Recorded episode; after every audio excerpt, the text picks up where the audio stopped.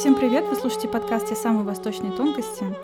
В прошлый раз мы обсуждали с Максимом специфику организации Хизбалла. В этот раз более подробно остановимся на политической системе Ливана. Максим расскажет о выборах в Ливане, о политической системе в целом, обсудим ветви власти. И я, как всегда, буду мучить Максима разными вопросами. Первый из них касается конфессиональной системы, которую мы затрагивали в том числе в прошлый раз.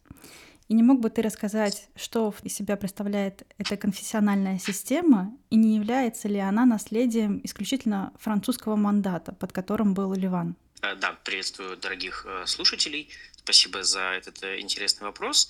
А, короткий ответ заключается в том, что конфессиональная система не является наследием исключительно французского мандата. Распределение власти между представителями конфессиональных групп по определенным квотам, их представительство в неких советах, оно появилось еще в середине XIX века при Османской империи, когда в середине XIX века происходили очень серьезные социальные, экономические, политические потрясения э, на территории, которая сегодня называется Ливаном. Мы не будем углубляться в подробности, но э, именно тогда, насколько я понимаю, впервые появились административные советы, э, в которых были квоты для разных религиозных общин, проживающих в Горном Ливане. И с начала 1860-х, 1861 года и вплоть до начала Первой мировой войны в 1914 году Ливан, точнее не весь современный Ливан, а его горные области, Ливанские горы, так называемый горный Ливан, был определенной автономией под властью Османской империи, но под властью э, христианского губернатора, который присылался напрямую из Стамбула, и у него был э, местный административный совет, который выбирался из представителей местной элиты, и там как раз э, существовали уже определенные конфессиональные квоты. А, но современная система э, конфессиональное вливание, она уходит своими корнями в 1943 год. Обычно именно с ноября 1943 э, года ливанцы отсчитывают независимость. А тогда э, было заключено соглашение между первым президентом независимого Ливана Бишарой Аль-Хури, лидером христианско-антиколониальной оппозиции, и Риадом Ассольхом, первым премьер-министром Ливана, мусульманином суннитом, и арабским националистам, а, и э, другими представителями элиты. И э, это соглашение э, закрепляло распределение постов и мест в парламенте по определенным квотам. А, президентом республики до сих пор может быть только христианин Маронит. А, Марониты – это такая ближневосточная католическая церковь, у которых есть свой собственный патриарх, который сидит в Ливане, но в то же время они католики, они признают Папу Римского, а, и это самая большая христианская конфессия в Ливане, и, собственно, на Ближнем Востоке в основном в Ливане они и проживают. Пост премьер-министра до сих пор закреплен за мусульманином-суннитом. А, сунниты э, исторически проживали в Ливане э, на севере, в провинции Аккар, части в долине Бека и в особенности в крупных э, приморских городах, вроде Триполи на севере, Бейрута в центре и Сидона южнее.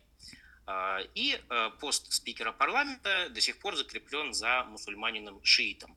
Шииты исторически проживали на сельской периферии на юге Ливана и на севере долины Бека. Кроме того, в системе, которая существовала вот с 40-х и до начала гражданской войны в 1975 году, в этой системе места в парламенте были закреплены в пользу христиан в пропорции 6 к 5. То есть на 6 депутатов э, христиан приходилось 5 депутатов мусульман. А что э, также важно понимать про довоенную систему, это то, что очень значительные полномочия были сосредоточены в руках э, президента. Довоенную ты имеешь в виду гражданскую войну в Ливане? А, да, это то, что было до гражданской войны.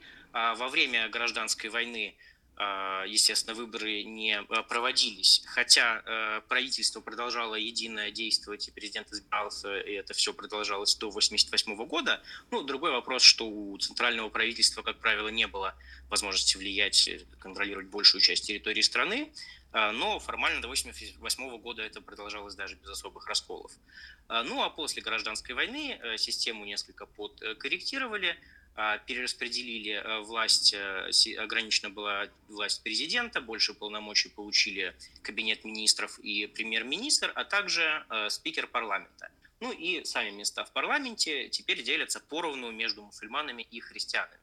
А, важно еще также подчеркнуть, что до войны существовали четкие формальные квоты при приеме на государственную службу. А, после войны формально эти квоты были отменены, фактически во многом сохранились. А, это вот такие основные моменты. Ну и кроме того, Э, когда мы говорим, что там, э, до войны 6 к 5 было депутатов христиан против мусульман, сейчас поровну, нужно понимать, что и э, христианские мандаты внутри себя делятся на мандаты для конкретных христианских конфессий. Самые крупные – это христиане-марониты, греко-католики, греко-православные и иные христианские конфессии. А, ну а среди мусульман до гражданской войны признавались сунниты, шииты и друзы, а после войны также э, был, э, были отведены, по-моему, один или два мандата э, для алавитов, которые также были признаны как отдельная община. Вот это, если вкратце, конфессиональная система, она продолжает действовать до сих пор. Угу. Не все грехи на французах, да? Я просто слышала такую версию о том, то, что конфессиональная система особо поощрялась французами из-за принципа «разделяй и властвуй». Так проще управлять. А французы, безусловно, очень активно использовали, э, обращались к мудрости «разделяй и властвуй» и делали ставку на э, христиан и позиционировали себя исторически как э, защитники прав и интересов христиан.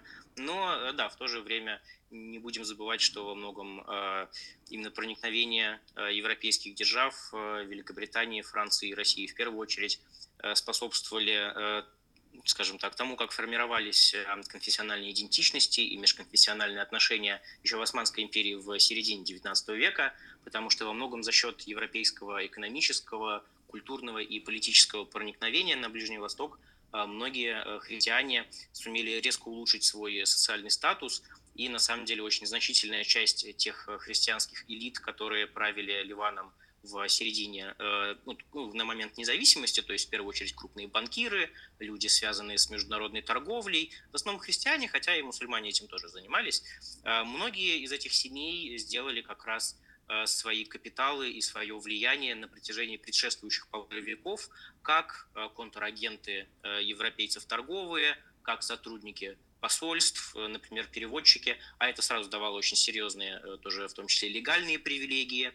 Э, в общем, это тоже отдельный очень сложный вопрос, но, mm-hmm. безусловно, какие-то конфессиональные квоты в каком-то формате существовали до того, как французы пришли править этой территорией после Первой мировой войны в формате мандата. Да, но что касается именно французского наследия, настоящая выборная система, сам республиканский режим, конституция, это вклад французов или это тоже все-таки заслуга именно национальная, то есть именно Ливана? А, ну, непосредственно республиканский режим действительно был установлен впервые при французах, однако и а, выборы, и какие-то другие институты, явления, которые ассоциируются с а, конституционным правлением, демократией, гражданским обществом, корни всего этого уходят еще в османскую эпоху. Э, ну, например, Бейрут еще с 1850-х, 60-х э, становился одной из столиц арабской журналистики, ну, в том смысле, что там просто появлялись первые а, арабские газеты, журналы, а, там же появлялись первые добровольческие объединения. В основном а, это были люди, которые интересовались наукой и просвещением, но так или иначе это можно рассматривать как раз-таки гражданского общества. Ну и определенные конституционные и выборные эксперименты, они же были и в поздней Османской империи. Правда, каждый раз они быстро пересекались, но все-таки какой-то опыт и выборов, и политической полемики, Э, и даже какого-то раннего национализма, все это было э, в Ливане еще до Первой мировой войны. А, но э, действительно та конституция, которая легла в основу независимой Ливанской республики и, в общем-то, до сих пор является основой ее, это конституция, которая была написана при французах, при их влиянии. А, в 1926 году, насколько я помню, она была принята. А, однако э, тут э, важно отметить несколько нюансов также, что хотя после этого действительно проводились э, выборы, был определенный плюрализм, была конкуренция, Однако это не было демократией в полной мере. Я думаю, что правильнее всего вот этот колониальный режим республиканский правильнее всего будет описать как электоральный авторитаризм. Потому что хотя выборы и плюрализм СМИ, определенный идеологический плюрализм, все это, безусловно, было, но оно ограничивалось и ограничивалось в первую очередь в интересах колониальной державы, Э, ну, достаточно сказать, что э, действие Конституции приостанавливалось французами довольно произвольно. Два раза это происходило. А, в 1932 году, насколько я помню, первый раз на пару лет, и когда началась Вторая мировая в 1939 году. Кроме того, э, были преследования за различные критику французов. Не пально, но это, безусловно, было, в том числе многие видные политики, кто был не в тюрьме, некоторые бывали, например, в изгнании, тот же уже упоминавшийся Риада Сольх – Э, который впоследствии стал первым премьер-министром в независимом Ливане. А он был известным арабским националистом уже в 20-е и 30-е. Какое-то время э, провел он в Сирии, в изгнании на северо-востоке Сирии. А, вот, э, то есть были подобные моменты. А, да, вот как- как-то так начиналась Республика Ливанская. Угу. А как бы ты сейчас характеризовал режим в Ливане? То есть Израиль себя позиционирует как единственная демократия на Ближнем Востоке, но в итоге в Ливане мы тоже видим то, что проходят общенародные выборы, хотя последние выборы, по-моему, так и не прошли до сих пор, да, если не ошибаюсь. Э, муниципальные выборы были перенесены, должны были в этом году пройти, а парламентские выборы, э, несмотря на опасения, что их перенесут, все-таки, слава богу, прошли в мае 2022 года. Прошли, вот. Все-таки общенародные выборы проходят. Президента. Парламент не может договориться о президенте, уже больше года нет у Ливана президента, а уже порядка полутора лет нету полноправного э, правительства, есть только временно. Общенародные выборы все-таки имели место быть. Соответственно, можем ли мы говорить, что Израиль не единственная демократия на Ближнем Востоке, а у нас есть еще и Ливан, где тоже проходят выборы. Или там все-таки нет демократии? А, ну, э, скажем так, демократичность, степень демократичности ливанского политического режима она э, сильно протяжении последних примерно 80 лет. А тот политический режим, который существовал с 1943 года и до гражданской войны в 1975 году, безусловно, э, особенно на фоне других режимов в регионе, Э, его часто описывали э, демократию, но э, поскольку это не обычная демократия, где один человек, один голос, а еще есть вот эти квоты, ну, это обычно называлось демократией, основанной на сосуществовании конфессиональных групп, а, но, безусловно, были регулярные выборы, они были конкурентными. Был очень серьезный плюрализм в СМИ, и уже в 50-х однозначно Ливан к концу 50-х это э, один из важнейших э, интеллектуальных политических э, центров арабского мира, в том числе потому, что в других странах к власти приходят один за другим авторитарные режимы, и оттуда люди бегут, многие уносят свои капиталы и складывают в ливанские банки, ну, а также немало и политических активистов, приезжают в Ливан, в Бейрут из-за его либеральной плюралистичной атмосферы. И Э, что-то ведут какую-то активность в изгнании, некоторые потом даже возвращались э, и их партии чего-то добивались. Ну, э, основатели партии БАС, Мишель Афлек и Салахадин Эльбитар в начале 50-х спасались от режима Адиба Шишакли именно в Ливане. А, но в то же время у этой системы были серьезные, скажем так, проблемы. И они особенно стали очевидны к началу 70-х. По сути, Хотя выборы проходили регулярно и конкуренция была, по большей части переизбирались примерно одни и те же э, представители региональных элит. А в очень значительной степени парламент состоял именно из них. Что это были за элиты? Это были в основном семьи, э, которые э, стали политическими элитами либо на фоне османских реформ и всяких изменений, да, интеграция в международную торговлю, модернизация, связанные с ней социальные изменения. Вот те, кто за предшествующие 150 лет оказались на верхушке, они и переизбирались, и их семьи, и их приближенные. В основном на периферии это были крупные землевладельцы, которых, э, у которых было большое количество крестьян, которые от них так или иначе находились в зависимости. И, соответственно, эти крестьяне составляли очень большую долю избирателей в избирательном округе. И это давало очень большое влияние особо влиятельным землевладельцам, особенно крупным они могли э, продавать, например, даже в каких-то случаях места в своих избирательных списках. Ну, хотя на практике это все было сложнее, им все равно приходилось договариваться с какими-то другими представителями местной элиты, э, но это было что-то весьма олигархическое. А если говорить о более центральных э, регионах, крупных городах вроде Бейрута, либо Горном Ливане, более экономически развитом, то там это чаще были не землевладельцы, а какие-то бизнес-элиты, часто, чаще всего христиане, связанные с банками и внешней торговлей, но также э, мусульмане этим тоже весьма активно занимались. Мусульмане-сунниты, была ощутимая суннитская и э, там, средняя какая-то буржуазия, средний класс, и очень крупные были предприниматели суннитские. И в основном вот эти люди и, и, и составляли депутатов парламента. При этом с особенно 50-х годов, в 50-х происходит прям становление, развитие очень многих Э, идеологических э, политических партий, и они действительно существовали на протяжении 50-х, 60-х, 70-х, э, но они периодически проходили в парламент, но это было, э, скажем так, довольно часто непросто поскольку все-таки очень часто люди, когда голосовали, исходили не из э, идеологических каких-то своих установок, а из э, весьма практических соображений, Э, интересов своей семьи, например. Ну, то есть, условно говоря, ты можешь симпатизировать какому-то э, там арабскому националисту, арабскому социалисту, и ты можешь за него проголосовать. Но если ты за него проголосуешь, он же все равно, даже если попадет в парламент, не факт, что он сможет провести электричество в твою деревню, провести водопровод, дорогу, оплатить э, обучение, может быть, дать стипендию твоему ребенку. А вот местный крупный бизнесмен, либо землевладелец, ну, ты знаешь, что он так может сделать, потому что вот твоим соседям он так сделал, Э, то есть э, часто люди голосовали все-таки прагматически, и поэтому э, влияние вот этих идеологических групп оно было, но оставалось все-таки не очень большим, скажем так. Но при этом все-таки постепенно качество, в том числе избирательного законодательства, оно я бы сказал, повышалось. В 40-е и 50-е годы были очень противоречивые некоторые выборы. Ну, вот выборы парламентские 47 -го года считаются самыми нечестными в истории Ливана. Э, выборы 1957 года уже при следующем президенте. Э, там тоже креативно нарезали избирательные округа, так что многие видные оппозиционеры не смогли переизбраться. Э, но дальше все-таки как будто бы улучшалось в целом качество избирательного законодательства, потому что, скажем, в 50-х женщины наконец-то получили право голосовать.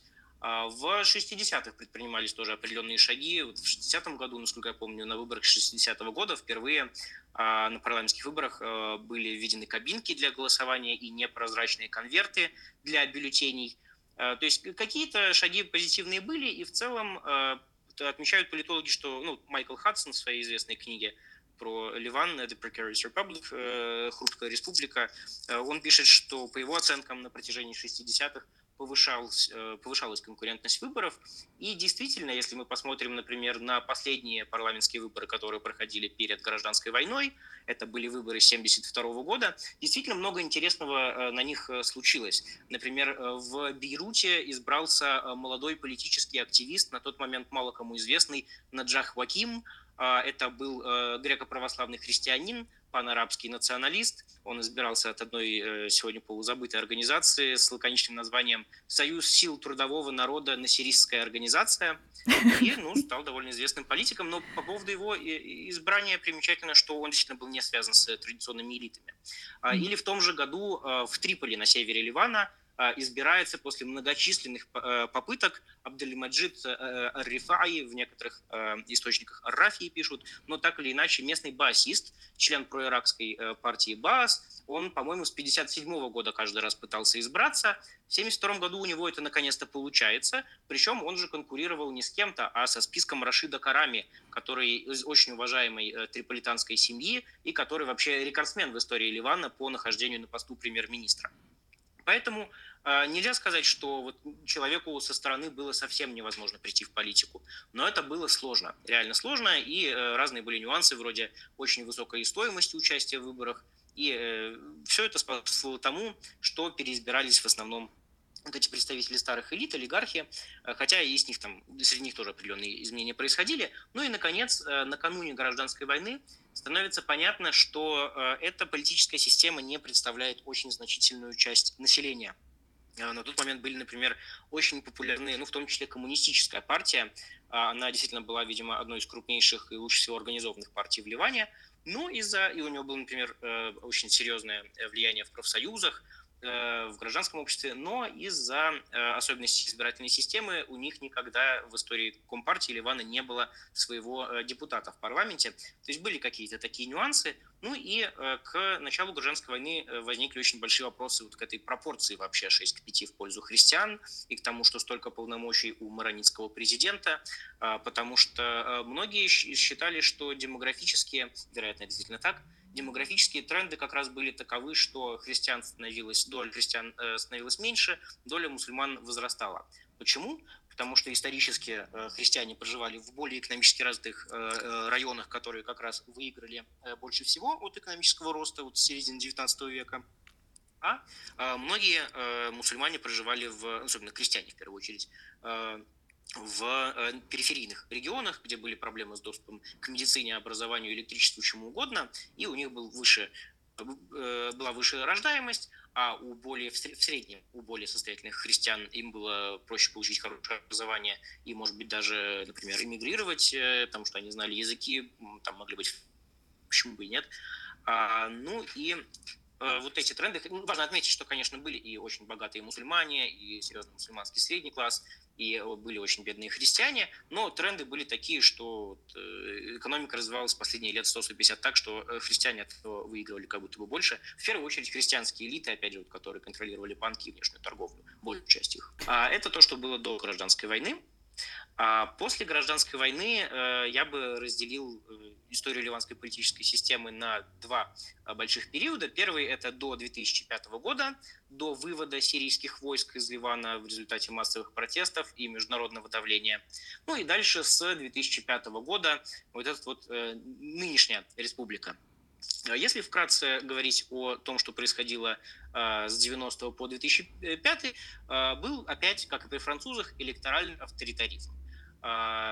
Сирия довольно активно вмешивалась в выборы, и прямо и за кулисами, через спецслужбы, и избирательное законодательство писалось э, таким образом, чтобы выигрывали проправительственные кандидаты. И зачастую вообще э, избирательный... По-моему, в 96 году был скандал, когда э, избирательный закон для Горного Ливана, где как раз много э, христиан проживает и где было много оппозиции, а, был, там избирательный закон был опубликован, по-моему, за три недели до выборов.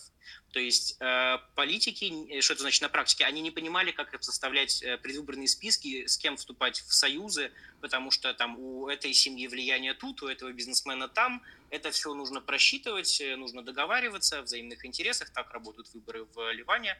И, соответственно, это в общем, был очередной удар по оппозиции, ну и были там прямое ограничение свободы слова, следование за антисирийскую позицию, все это тоже э, имело место. А, и э, в 2005 э, году сирийские войска уходят, и, с одной стороны, безусловно, резко возрастает политический плюрализм. В первую очередь за счет того, что те политические силы, которые были особенно антисирийскими, кого Сирия не пускала, в первую очередь некоторые христианские партии, не пускали их к политическому процессу, в 2005 году они туда приходят. В первую очередь, это, это до сих пор две крупнейшие христианские партии. А, с одной стороны, из изгнания возвращается генерал Мишель Аун, а, который в конце 80-х возглавлял одно из ливанских правительств э, и одну из фракций ливанской армии, которая тогда уже бросила вызов Сирии и попыталась э, выбить э, сирийцев из Ливана. Безуспешно в результате сам Мишель Аун отправился в изгнание во Францию. А, ну и также э, он воевал э, с ополчениями, чтобы показать, что я пришел восстановить власть государства, положить э, конец беспределу полевых командиров. Но все это не получилось. Он был 15 лет лидером части христианской оппозиции в изгнании. А, в том числе были какие-то активисты непосредственно в Ливане, которые, вдохновляясь им, создавали какие-то структуры, насколько это было возможно. А, ну и э, вторая христианская партия, которая в 2005 году э, приходит в политику, это ливанские силы. А, из тюрьмы выходит э, ее лидер Самир Джаджа. Он был приговорен к пожизненному заключению фактически за его антисирийскую позицию. Его обвинили в ряде громких политических убийств начала 90-х. Но персонаж этот в любом случае крайне противоречивый, потому что это бывший полевой командир крупнейшего Э, христианского ополчения ливанские силы, которые вот как раз во второй половине 80-х э, Самир Джаджа, можно сказать, его ополчение правило э, большей частью христианских районов страны. Ну, правило вот в мафиозном ключе, как и все остальные ополчения. И с той стороны действительно сильно больше политического плюрализма вроде как становится, но с другой стороны есть очень серьезные проблемы у этой республики. А, во-первых, э, очень серьезные проблемы с верховенством права. А, его там нет. А, люди, которые связаны с политическими элитами, причем неважно из какого лагеря политическими элитами, если у тебя есть достаточно влиятельные покровители, то ты сможешь без особых проблем уйти от правосудия, в каких бы масштабах ты э, не занимался коррупцией либо чем-то еще. Это одна из проблем. А, ну и кроме того, высокий уровень политизации судебной системы – это наследие еще как минимум сирийского протектората 90-х, э, 2000-х. Уже тогда было понятно, что судебная система э, в значительной степени э, в общем, обслуживает интересы политической элиты, а, вот такие проблемы. Ну и, кроме того, вся вот эта послевоенная политическая система – когда власть была перераспределена между э, разными игроками, в том числе, э, да, там побольше власти дали премьер-министру и спикеру парламента, э, это в сочетании с очень жесткой поляризацией э, в Ливане привело к почти постоянному параличу. Э, то есть э, либо паралич, э, либо какие-то э, громкие конфликты, э, бойкоты правительства – не могут избрать президента по год, по два года. Уже было, сейчас это не в первый раз происходит. То есть это в целом краткое изложение э, ливанской политики последних 18 лет. Либо это, либо какие-то правительства национального единства, куда входят все основные игроки, э, и э, тоже как-то распределяют государственные бюджеты, распределяют посты на госслужбе, а о проведении какой-то последовательной политики, каких-то реформ, чего-то такого. Ну, это может содержаться в каких-то лозунгах, но на практике все просто договариваются со всеми, э, и э, этим все и заканчивается. И это как раз, э, во-первых, привело к очень тяжелым экономическим последствиям. Не секрет, что уже 4 года в Ливане очень серьезный экономический кризис, национальная валюта обесценилась там где-то в 60 раз, экономика очень сильно обвалилась, высокая безработица, очень серьезный, в общем-то, социальный, политический, гуманитарный кризис. А, ну и, э, в общем-то, еще в 2019 году э, было понятно, куда все идет, и осенью 2019 года мы увидели массовые протесты, которые были практически по всей стране, и люди требовали отстранения от власти как раз вот этого, то, что они называют политического класса. Это как раз люди, которые правят Ливаном с окончания гражданской войны – это а, частично бывшие полевые командиры, частично а, тот бизнес, который пришел во власть в 90-е, ну и частично наследники каких-то местных региональных политических династий. Это могут быть какие-то местные бизнесмены, это могут быть какие-то кланы, у которых там сотни лет э, правления в этой области. Это э, по-разному бывает в Ливане. Э, и мы увидели как раз на последних выборах 2022 года, что представители вот этого протестного движения, они э, тоже вошли в парламент и получили сразу где-то там 10%. Сейчас, получается, это тот же авторитаризм, но в легкой форме? Это э, как описать ливанский политический режим, конечно, очень интересный вопрос.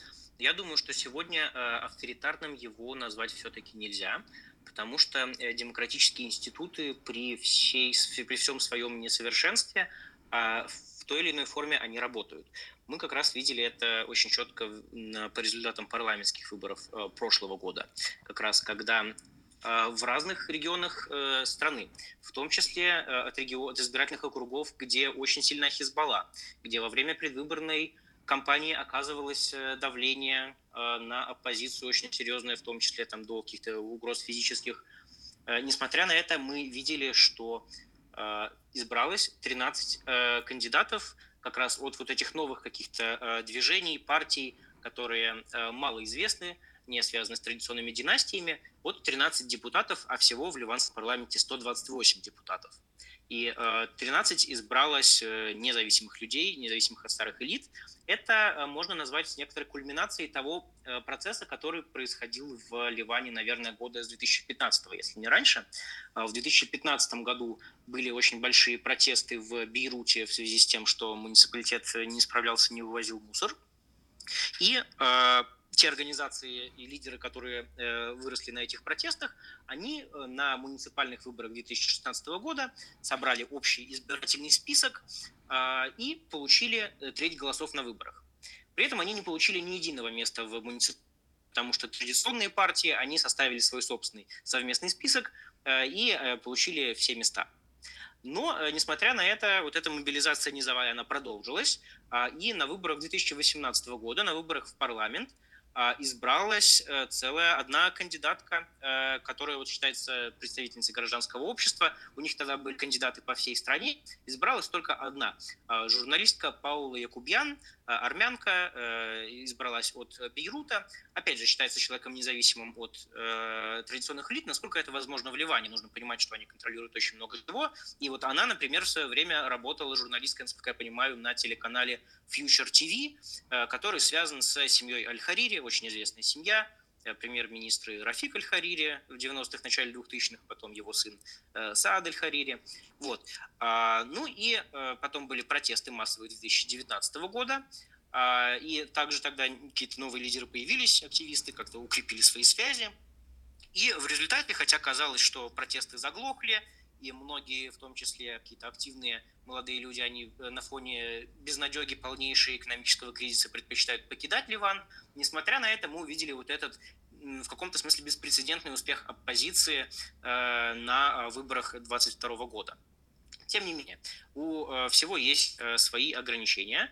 А, во-первых, один из этих 13 мандатов в результате по суду ушел к кандидату просирийскому, к кандидату из истеблишмента. Ну, в городе Триполи, там у одного из оппозиционных кандидатов по суду спустя там, полгода после выборов, по-моему, это было, у него забрали мандат, отдали Фейсалу Карами. Фейсал Карами знакомая, может быть, фамилия, мы сегодня уже упоминали его э, дядю, Рашида Карами, который рекордсмен по нахождению во главе правительства в Ливане. Вот э, Фейсал Карами, это, насколько я помню, его племянник, а, просирийский политик, ему мандат отдали. Кроме того, мы видим, что хотя, ну вот избрались эти люди и избирались, но поскольку они избирались от каких-то местных во многом, да, не, не очень известных организаций, и познакомились они уже только после выборов, когда стало известно, что вот сколько независимых кандидатов избралось. Э, кстати, давайте познакомимся. Вот у них не было какой-то общей программы, у них разные взгляды, и они раздроблены в парламенте, и ни по какому вопросу они не могут представить э, какую-то консолидированную позицию, оказать на что-либо влияние. То есть, ну, э, все равно лучше, когда есть, наверное, независимые депутаты, чем когда их нет. Но по факту э, они э, пока как будто они выступают, э, безусловно, голосом значительной части ливанцев, которые недовольны э, тем, как обстоят дела, но в то же время практически оказать как-то влияние на происходящее у них не очень получается. Ну и кроме того, это усугубило паралич в политической системе, поскольку теперь ни у блока сторонников Хизбаллы условного, ни у условного блока противников Хизбаллы нету большинства. А, между ними расположились, с одной стороны, вот эти новые независимые депутаты, с другой стороны, независимые депутаты, которые наследники каких-то старых семей, какие-то региональные элиты, не аффилированные слишком э, жестко ни с одним из лагерей. Э, и это способствует э, тому параличу, который мы наблюдаем. А в то же время мы видим, что в Ливане есть плюрализм в СМИ, плюрализм мнений, можно критиковать правительство, можно критиковать Потрясающая задача для политологов. Иногда, иногда бывают и последствия, и иногда, если какая-то нехорошая статья выйдет э, у каких-то влиятельных политиков, за это э, могут быть проблемы у журналистов. Ну вот, по-моему, э, в этом году буквально журналистку Диму Садок посадили, по-моему, на год, если я не ошибаюсь, за критику лидера свободного патриотического движения, э, крупнейшей христианской партии, которая аффилирована с Хизбаллой, а у каких-то других журналистов э, были проблемы, их, по-моему, вызвали на допрос, не знаю, закончилось ли это чем-то. Эти журналисты опубликовали расследование о том, как Самир Джаджа, ныне патриарх ливанской политики, председатель партии «Ливанские силы», а в 80-х полевой командир. Так вот, согласно этому расследованию, его ополчение за деньги принимало от, иностран... от иностранцев какие-то вредные отходы и за деньги их где-то сбрасывала без надлежащих регуляций в Ливане. поскольку ливанские силы контролировали долгое время порт Бейрута. То есть, что важно понимать, что вот эти политические элиты из, из обоих лагерей, они систематически подрывают верховенство права и плюрализм права других граждан, и в этом смысле наверное, э, возможно, э, есть смысл оценивать Ливан как э, олигархию такую какую-то. Но, насколько я понимаю, в современной политологии это не особо ходовой термин. Но если возвращаться к какому-то условному Аристотелю, то это не тирания и не демократия, а вот олигархия. Да, там разные виды демократии сейчас стали придумывать, говорят о авторитарной демократии в том числе, и демократия на любой вкус и цвет можно выбрать.